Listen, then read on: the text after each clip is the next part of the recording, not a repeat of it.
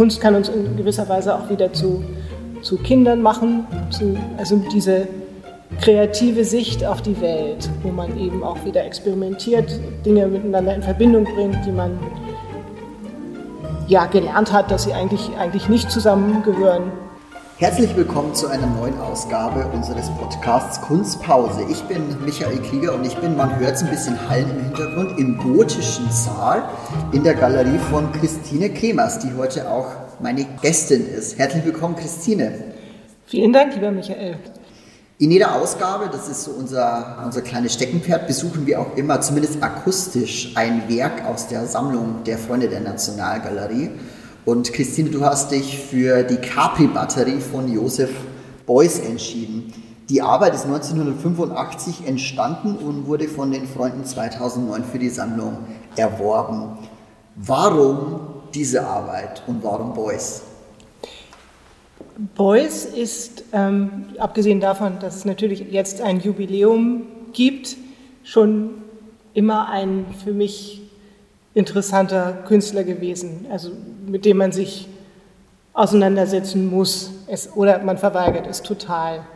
Die Capri-Batterie ist ein Werk, was, ich, was mich spontan zum Schmunzeln oder zum Lachen bringt. Ich weiß nicht, ob es bei Josef, ob Josef Beuys das so intendiert hat. Ich glaube fast, ihm ging es zu der Zeit, als er das hergestellt hat, gar nicht gut. Vielleicht hat er sich ein bisschen selber damit heilen wollen. Es hat jedenfalls, es entfaltet mit seiner gelben Farbe und seiner, dieser Analogie zwischen Wärme und ähm, Energie, finde ich, eine sehr heilsame und erfreuliche Atmosphäre.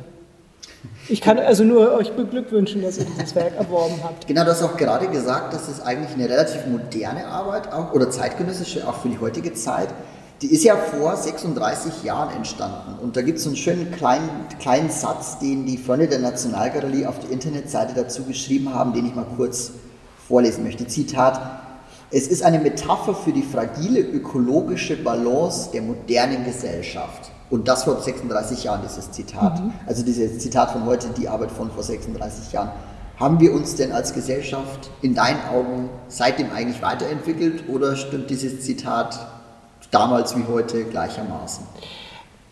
Also, wenn man dieses Zitat sich anschaut, dann ist das natürlich eine brandaktuelle Arbeit. Also es ist vielleicht sogar noch viel aktueller, als es damals war. Der Klimaschutz ist ja glücklicherweise auch inzwischen in aller Munde und ja, insofern kann man wirklich sagen, hochmodern. Beuys ist wiederum ein Künstler, der, also ich weiß nicht, ob man sagen kann, dass das ein wirklich moderner Künstler ist, wenn ich mir jetzt die heutigen Künstler anschaue, auch die, mit denen ich zusammenarbeite, die wenigsten haben so einen universalistischen Anspruch. Und das ist eigentlich etwas, was mich an Beuys auch interessiert und fasziniert, dass Kunst mit allem zu tun hat und äh, der Künstler sich eigentlich auch über alles was zu sagen hat. Und da jeder Künstler ist, können wir uns alle ins gleiche Boot setzen in diesem Punkt. Das genau. gefällt mir gut, dieser Ansatz, ja. Das äh, wohl bekannteste aller Boys-Zitate, ja. dass jeder ja eigentlich ein Künstler, eine Künstlerin sei. Du bist jetzt keine Künstlerin, sondern Galeristin. Ähm, deine Galerie ist hier im, im Schmiedehof, die ehemalige Schultheiß-Brauerei in Berlin-Kreuzberg. Ein, wie ich finde, sehr interessantes Areal, weil man das, glaube ich, so jetzt nicht so häufig in Berlin findet. Wir sind ja auch gleich direkt hinter dem Viktoria-Park. Man kann quasi vom Denkmal oben auch fast bis zu dir herunter mhm, äh, sehen und sieht das dann. Ähm, es gibt zwei unterschiedliche Ausstellungsräume. Wir sind jetzt im großen Ausstellungsraum, es gibt noch den, den kleinen im, im Eingangsbereich. Wie bist du eigentlich Galeristin geworden? Ja, das ist, man könnte sagen, eine lange Geschichte. Es ist jedenfalls nicht so gewesen, dass ich als kleines Mädchen schon diesen Wunsch äh, im Herzen gehabt hätte oder wenn mich jemand gefragt hätte, was willst du werden, dass ich dann Galeristin geantwortet hätte. Ich glaube, das ist bei den wenigsten der Kolleginnen und Kollegen der Fall. Was für mich eine große Rolle spielt, ist, dass ich immer schon viel, also rein privat mit Künstlern und Künstlerinnen zu tun hatte. Also die gehörten immer zu meinem engeren Freundeskreis und Künstler haben eigentlich auch für mich immer eine sehr, ja, vielleicht sogar in gewisser Weise eine Vorbildwirkung. Also das sind, die haben Charaktereigenschaften, die ich großartig finde, die ich teilweise selber auch gerne hätte. Und über diese Nähe zu den Künstlern teilweise habe ich dann auch ein bisschen Künstlercoaching betrieben, beziehungsweise habe Katalogtexte geschrieben und bin auch mit Galerien in Verbindung gekommen. Und so hat sich das, irgendwann hat sich dann die Gelegenheit ergeben, dass ich äh, sagen konnte, okay, dann mache ich das jetzt mal zu, meiner, zu meinem Beruf. Und ja, und so mit diesen wunderbaren Räumen hier war das natürlich auch ein großes Glück, dass es so losgehen konnte. Du bist ja auch, also man kann ja, du hast gerade über die Nähe zu Künstler und Künstlerinnen gesprochen, du bist ja auch mit einem verheiratet. Jetzt mal eine ganz persönliche Frage, wie, macht, wie ist das, wie läuft das privat ab, wenn man als Galeristin mit einem bildenden Künstler zusammenwohnt, zusammenlebt? Ähm, streitet man dann auch ganz gerne über die Kunst oder ist man sich immer sehr schnell einig? Oha, das ist eine gefährliche Frage. es gibt natürlich ähm, ganz viel Streit. Nein, es ist im, in, den guten, in den guten Phasen und im, ist es eigentlich so, dass ich mich gerne beraten lasse, was die Qualität der Kunst auch anbelangt. Das ist, da kann ich mich hundertprozentig verlassen auf meinen Partner, der sozusagen als, als, als Scout oder als Trüffel, als Trüffelschwein äh, äh, wunderbar arbeitet. Ansonsten ist das Zusammenleben mit einem Künstler natürlich auch eine Herausforderung, aber das ist eben auch das, was ich schätze, in der, im Studio zu sitzen, ihm beim Malen zuzugucken und ein Gläschen Rotwein dabei zu trinken und ja, ein, zu beobachten, wie ein Werk entsteht, ist, ist was Tolles. Du hast ja insgesamt sehr interessante junge Namen auch im Portfolio. Das ist jetzt so, Taylor A. White habe ich schon genannt, aber auch Thea Shawi zum Beispiel. Fiona Eckermann hat jetzt ja die nächste Ausstellung. Wenn mhm. man den Podcast veröffentlicht, wird sie dann schon gewesen sein zu mhm. dem Zeitpunkt. Wo findet ihr denn eigentlich solche jungen Namen und, und Künstler, Künstlerinnen? Ob du es glaubst oder nicht, ähm, es findet viel auf Instagram statt.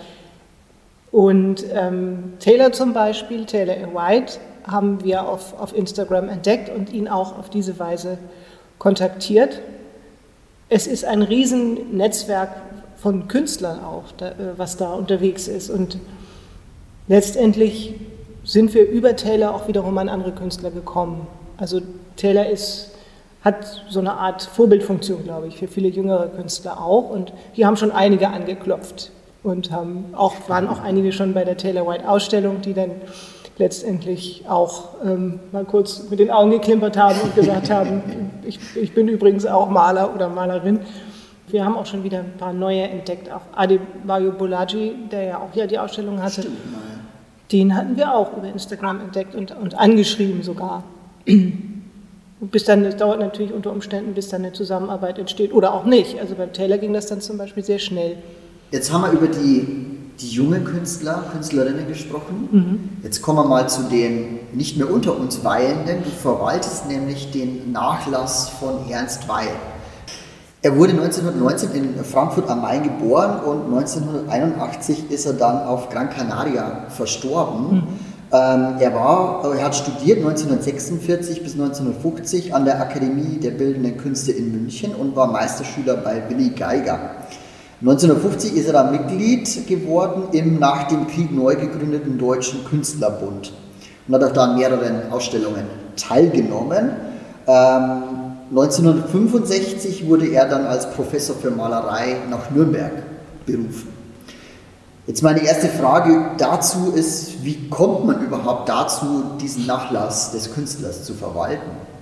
Das ist, der Nachlass gehört Gregor Hildner und ich bin beauftragt, den zu verwalten. Also darüber bin ich an die Bilder von Ernst Weil gekommen. Und Gregor Hildner wiederum ist Schüler von Ernst Weil gewesen. Ja. In Nürnberg. Meisterschüler. So klein kann die Welt dann plötzlich wieder sein an der Stelle, ja. wo man denkt, jetzt kommt was Hochdramatisches. Kommt ganz, kommen ganz klare Bezüge. Ja. ja. Ähm, wie, viele, wie viele Bilder, Werke, weißt du, wie viele du verwaltest? Ja, so ungefähr 400 sind es. Wow, Bilder, große und kleine. Und dazu gehören auch Zeichnungen und auch äh, Druckgrafik. Und wenn man jetzt, wenn man jetzt darüber nachdenkt, also verwalten heißt ja, man, man kategorisiert es vielleicht oder muss das dann eben auch für sich erstmal Be Bestand aufnehmen, was da überhaupt da ist. Ähm, möchte man die überhaupt abverkaufen oder hängt dann doch das Herz zu sehr an so einem an so, einem, an so einem Nachlass, weil ja, wie gesagt, der Künstler selbst gar nichts mehr dazu sagen kann oder es gibt ja keine neuen Werke mehr von ihm, ganz mhm. offensichtlich mhm. und klar. Wie geht, man, wie geht man damit um? Es ist ein, ja, das, also nach, diese Nachlassverwaltung ist, wie ich auch gelernt habe, ich habe ja so in einer relativ späten Lebensphase noch unheimlich viel gelernt durch diese Galeristentätigkeit und auch eben ähm, die Beschäftigung mit Künstlernachlässen. Mm, es ist so, dass es gibt also einige wirklich herausragende Bilder von Ernst Weil, die man, wenn man den Nachlass verwaltet, auch nicht unbedingt verkaufen sollte, weil sie eben ja ganz spezielle Wendepunkte im künstlerischen Schaffen markieren oder eben ja, da es gar nicht viele aus dieser Lebensphase gibt. Und ich habe zum Beispiel gelernt, dass der Klee zu Lebzeiten ein, glaube, SKL hinten auf die Werke geschrieben hat, die er für museumstauglich hielt. Der hat also den Nachlassverwaltern die Arbeit abgenommen. Das hat Ernst Weil nicht getan, aber man kann sicher sagen, es gibt einige, die sollte man lieber behalten, wenn man den Nachlass als Ganzes behalten will und eben auch sich bemüht, den äh, in Museen unterzubringen. Es ist jetzt ja eine Ausstellung gelaufen in Nürnberg, die leider nicht gut besucht werden konnte. Ja, das ist ein Wunder. Leider, ne? eine Letztes Jahr 2020 sollte eigentlich in Nürnberg eine ja, Retrospektive, kann man ja fast schon sagen, ja, stattfinden. Die, die, hat auch stattgefunden, aber natürlich unter besonderen Bedingungen und es gab wenig Gelegenheit, die Ausstellung zu besuchen. Es war eine großartige Ausstellung.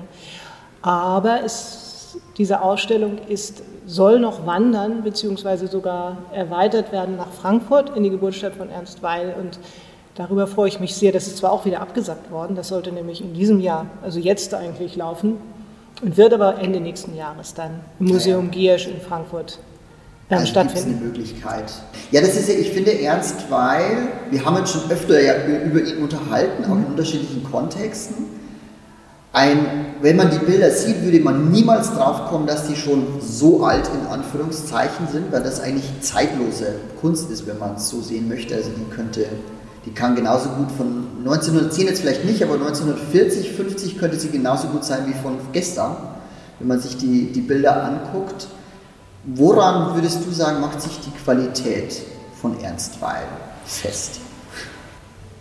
Also, das Ernst Weil ist auf jeden Fall keiner, der irgendjemanden, also der irgendjemanden kopiert hat. Er hat unheimlich viel gelernt. In seinen frühen äh, Bildern sieht man das von Picasso und Leger. Er war ja auch lange in, in Frankreich, was für einen deutschen Nachkriegsmaler schwierig war, da überhaupt Fuß zu fassen.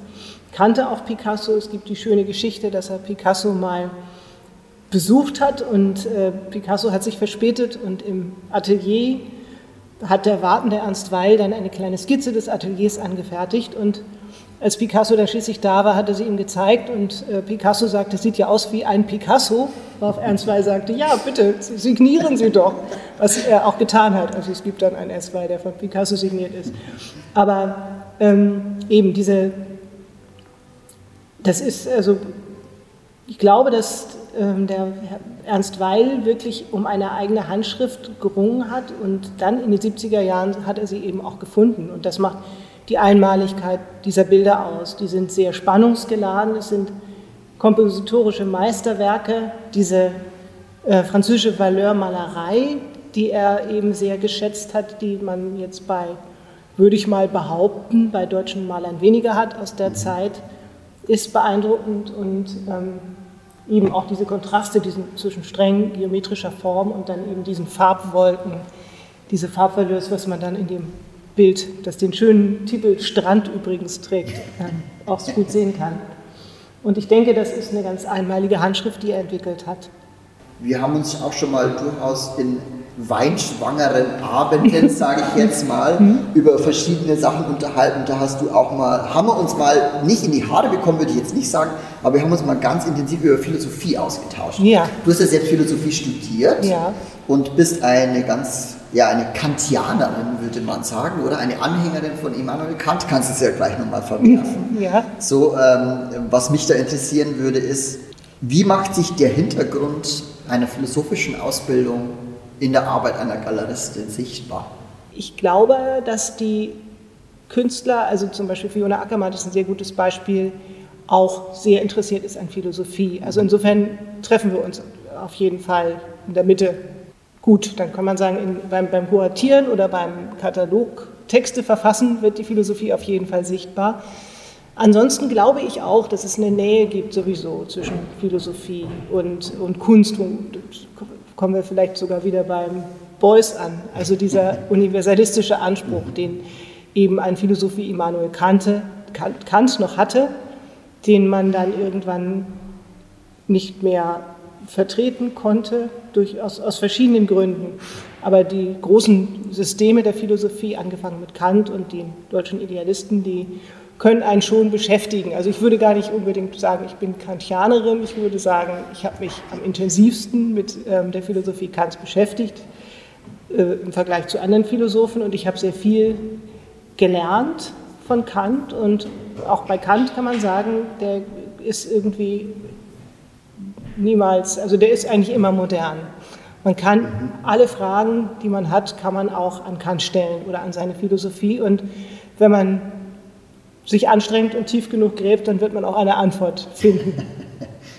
Aber ja, ich habe letztens den schönen Satz gelesen, von, das ist ein Zitat von Novalis, dass die, die, diejenigen, die die Philosophie lieben, ähm, die Sehnsucht danach haben, überall zu Hause zu sein. Mhm. Und das finde ich sehr, sehr treffend oder das ja, ist für mich ein, ein schöner Satz, der auch sehr viel mit der Liebe zur Philosophie zu tun hat und aber auch zur, zur Kunst. Man könnte das also übertragen ja. auf die Kunst. Vielleicht gibt es auch eine ganz enge Brücke, weil auch als ich dir jetzt zugehört habe, dachte ich mir so, ja, bei beide Welten, sowohl die Kunst als auch die Philosophie, beschäftigen sich ja mit der Welt und haben immer diesen, diesen Zugang, also die Transzendenz, wenn man es so sehen möchte, die Übersetzung dann dessen, was sie in der Welt sehen und wahrnehmen, hin in ein Medium vielleicht. In der Philosophie ist es die Sprache, in der Kunst ist es dann mhm. das Dargestellte. Mhm. Äh, beide sind vielleicht ähnlich schwer zugänglich für denjenigen, der sich nicht leicht mit ihnen tut, also sowohl der, der in der Abstraktion nichts sieht, als auch der, der vielleicht dann bei Kant nichts liest. Ähm, oder umgekehrt, der, der äh, Lust hat, sich mit solchen Fragestellungen und äh, ja, Brücken auseinanderzusetzen, wird vielleicht in beiden gute Antworten finden können. Mhm.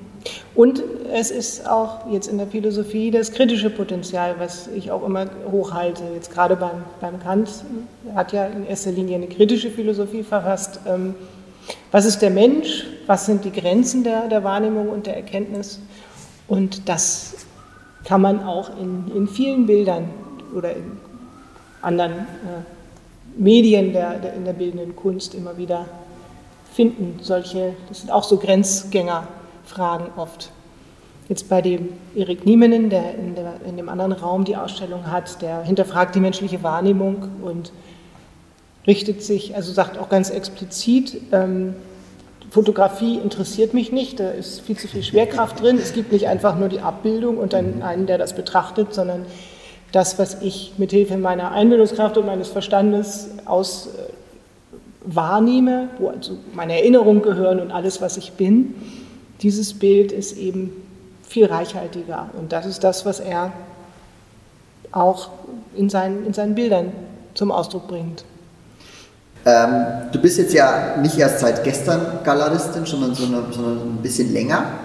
Und dann ist immer so eine Frage, was war für dich bisher dein absolutes Highlight in der Zeit, in der du Galeristin warst? Gibt es das überhaupt oder gibt es ganz viele?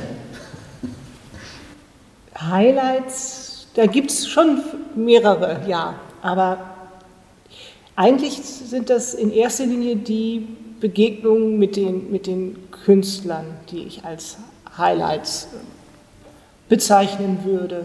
Also ja, nehmen wir Taylor White, den wir ja dann, nachdem wir dann geschafft hatten, ihn mal zu interessieren, auch für Berlin und für die Galerie, auch gerne jetzt nicht so schnell wieder loslassen wollten. Und der hatte damals eine Residency in Madrid. Dann sind wir nach Madrid gereist und haben ihn da aufgesucht. Und wir haben auch das Glück gehabt, dass wir seine Bilder bekommen konnten, weil da gab es eine dänische Galerie, die hatte irgendwie den Flug verpasst, der Galerist, und davon konnten wir dann profitieren. Das sind natürlich Highlights. Dann denkt man, ja. man hat jetzt, man ist jetzt äh, zum richtigen Zeitpunkt am richtigen Ort und das ja, das Gespräch war auch ziemlich schnell, also wir waren uns relativ schnell einig. Es war auch eine recht amüsante Sache. Ich habe Taylor mal gefragt, was er denn, wie er das denn fand oder unser, wie er das eingeschätzt hat. Und er erzählte, er hätte noch nie was mit Deutschen vorher zu tun gehabt und hätte eben gefragt, wie ist denn das mit den Deutschen, wenn man mit denen Geschäfte macht? Und dann bekam er zur Antwort, ja, die Deutschen sind sehr pünktlich und ähm, außerdem neigen sie nicht gerade zum Smalltalk, die kommen sehr schnell zur mhm. Sache. Und er beschrieb dann unsere erste Begegnung so, also er guckte auf die Uhr, tick, tick, tick, 4 Uhr, die Tür ging auf, wir kamen rein, pünktlich. Und über diese, ja, eigentlich waren wir nach, glaube ich, nach zehn Minuten dabei, dann diese Residency zu planen. Von wegen Smalltalk war so auch nicht sehr viel. Es ging, dann, auch, ging ja. dann sehr schnell, ja. ja. Aber etwas, was ihm offensichtlich auch gefallen hat. Ja. Genau, ich weiß nicht, ob, ob, ob, du was verraten kannst. Ich habe ja gehört, du planst noch mal was mit Taylor A. White mhm. Kannst du da schon ein bisschen was erzählen? Er hatte ja diese Residency und hat in der Zeit, das war glaube ich zwei Monate, wo er hier mhm. war, die ganze Ausstellung mehr oder weniger produziert. Ob das jetzt noch mal so gehen wird, mal, mal sehen, aber ich glaube, das wäre ihm auch am liebsten. Dann müsste man da unten mal aufräumen und dann kann er da wieder loslegen. Und ja, mal schauen. Also mit, diesem kleinen, mit dieser kleinen Einschränkung, mhm. Klar, alle sollten geimpft sein und die, alle sollten auch, auch die Sammler und Interessenten sollten entspannt äh, wieder Ausstellungen besuchen wollen. Das hat er auch so formuliert. Und dann würde er gerne kommen. Ja. Jetzt haben wir gerade eben noch darüber gesprochen, was so Highlights waren. Gibt es noch etwas, was du sagst, ach, wenn ich das nochmal schaffe, irgendwann als, als Galeristin, als, als Mensch auch hinzubekommen, dann würde mich das wahnsinnig begeistern. Gibt es da was? Natürlich unabhängig als Gast bei uns im Podcast aufzutauchen. ja, das ist ja schon mal, schon mal viel. Die harten Fragen zum Schluss. Und die harten Fragen zum Schluss. Also jetzt rein vom kaufmännischen her hat man natürlich auch, also es gibt so Galeristen, die erzählen zumindest, die hätten also vor der Eröffnung schon alle Bilder verkauft. Ähm, mhm. Das ist eine Sache, die ich auch durchaus reizvoll fände, wie sich das wohl anfühlen würde. Dass quasi überall schon der rote Punkt klebt, ja, genau. bevor der erste erste Besucher der Vernissage auftaucht. Ja, also das wäre sicherlich auch mal eine interessante Erfahrung. Ansonsten finden ja hier in diesem gotischen Saal viele Veranstaltungen statt, also auch Konzerte. Ich bin ja auch eine große Liebhaberin der Musik und was das, ähm, da nochmal eine stärkere Brücke zustande zu kriegen zwischen den verschiedenen Künsten, so ein ganzes Ausstellungskonzept zu haben, wo wirklich alles ein harmonisches Ganzes ergibt. Das klingt etwas nebulös äh, und etwas schwärmerisch, aber das, würde, das, das wäre schön, das würde ich gerne nochmal erreichen. Das wäre dann so eine Ausstellung, über die man dann irgendwie spricht, beziehungsweise die dann irgendwie, oder man selber würde dann in, in 20 Jahren immer noch darüber, darüber nachdenken ja. und in Schwärmen geraten. Mhm. Weil du die Musik angesprochen hast, äh, ihr hattet ja auch schon mal eine prima Ballerina hier im gotischen Saal tanzen. Magst ja. du uns da noch ein bisschen, wie kam das überhaupt zustande? Kennt ihr euch oder wie, wie kam das, dass hier ja, vertanzt wurde, was sich an den Wänden befindet, um es mal so nebulös auszudrücken? ähm, das ist auch eine interessante Geschichte. Es gibt übrigens mit großer Wahrscheinlichkeit nochmal so einen, und zwar ganz, ganz bald. Das ist aber dann ein, ein kleines Geheimnis, was ich, was ich verrate. Also da will ich jetzt auch noch nicht so, so ja. ähm, ins Detail gehen. Das war so, dass die, das war sogar Fiona Ackermann, die hat sich die, dieses Video bei Facebook vom Staatsballett äh, angeschaut, vom Berliner Staatsballett und sagte, oh, ist das toll. Also das war wirklich in Zeiten des Lockdowns, ähm, war ein wunder, wunderschönes Video also es ging um, um, um den Lockdown und was Balletttänzer dann eben in dieser Zeit machen. Und einer tanzte in der Küche und ähm, machte eben seine unglaublichen Stretchings äh, am Kühlschrank und einer unterm Regal. Und das war also ziemlich kreativ und witzig auch. Und dann sagte Fiona, das wäre doch mal was, dann frag die doch mal. Und ich sagte, na gut, fragen kann ich sie ja. Habe ich dann getan. Die Xenia Ovsjanik heißt sie. Ähm, die hat dann auch ganz positiv reagiert und interessiert. Die hat auch inzwischen, ich habe gesehen, die macht auch, in, ist einfach ganz experimentierfreudig, liebt die Herausforderung. Kam dann zu Besuch und hatte dann auch relativ klare Vorstellungen davon, wer da die Kamera macht. Das war dann der Jubal Battisti. Wunderbar. Der selber Tänzer ist, deswegen konnte er die, die wahrscheinlich den Parcours mit ihr vorher besprechen. immer richtig ja, in Position genau. Er hat, zu ihr, weil er weiß, wo es hingeht von Figur zu Figur. Genau, konnte es wunderbar verfolgen und der Künstler, also auch ein alter Freund, ein phänomenaler Geigenspieler, Johannes Ammon, der sehr viel Erfahrung hat mit allen möglichen Musikrichtungen und der also auch schon in Boston wohl erzählte er Ballettklassen musikalisch begleitet hat. Also der hatte da auch, da gab es schon auch eine, eine Brücke. Aber die beiden haben wirklich ein, ein Pas de deux gemacht. Das war also eine Improvisation von beiden Seiten. Ein Gespräch. Das Ganze fand statt. Ähm, Im Zentrum stand die, die Soundskulptur von Gregor Hildner, der mhm. Lerchenbaum, der ja auch zwei Lautsprecher hat und da erklang dann Vogelmusik dazu. Du hast ja, wir haben vorher, bevor wir angefangen haben aufzuzeichnen, schon mal die Metamorphosen angesprochen und dass man da ja auch an Beuys denkt, wenn man den Begriff so hört. Was ist, was ist sozusagen das, wenn du das nochmal zusammenklammerst? Denke, also ich habe jetzt bei der Capri-Batterie gedacht, spontan auch an sowas wie homöopathische Medizin. Also, dass mhm. man etwas Gleiches mit Gleichem behandelt, wo dann aber wundersamerweise eben, und das wäre dann die Metamorphose, etwas entsteht, was also man physikalisch nicht erklären kann oder was eben auch nicht unbedingt dem Ursache-Wirkungsprinzip folgt. Also das kann Kunst, die kann Assoziationen wecken und äh, Analogien und Verhältnisse herstellen, die man also im normalen Sprachgebrauch oder in, in, in den Wissenschaften oder in, im Alltag sowieso nicht herstellt. Am ehesten findet man das vielleicht bei, bei Kindern, mhm. die solche, solche Zusammenhänge herstellen. Dass also ein Kind, ein kleines Kind, äh, diese gelbe Glühbirne und die Zitrone sofort irgendwie zusammenstecken würde, kann man sich, finde ich, ziemlich gut vorstellen. Ja, auf jeden Fall. Und dass man dann vielleicht auch denkt, dass da dann vielleicht sogar Licht rauskommt aus der, aus der Glühbirne.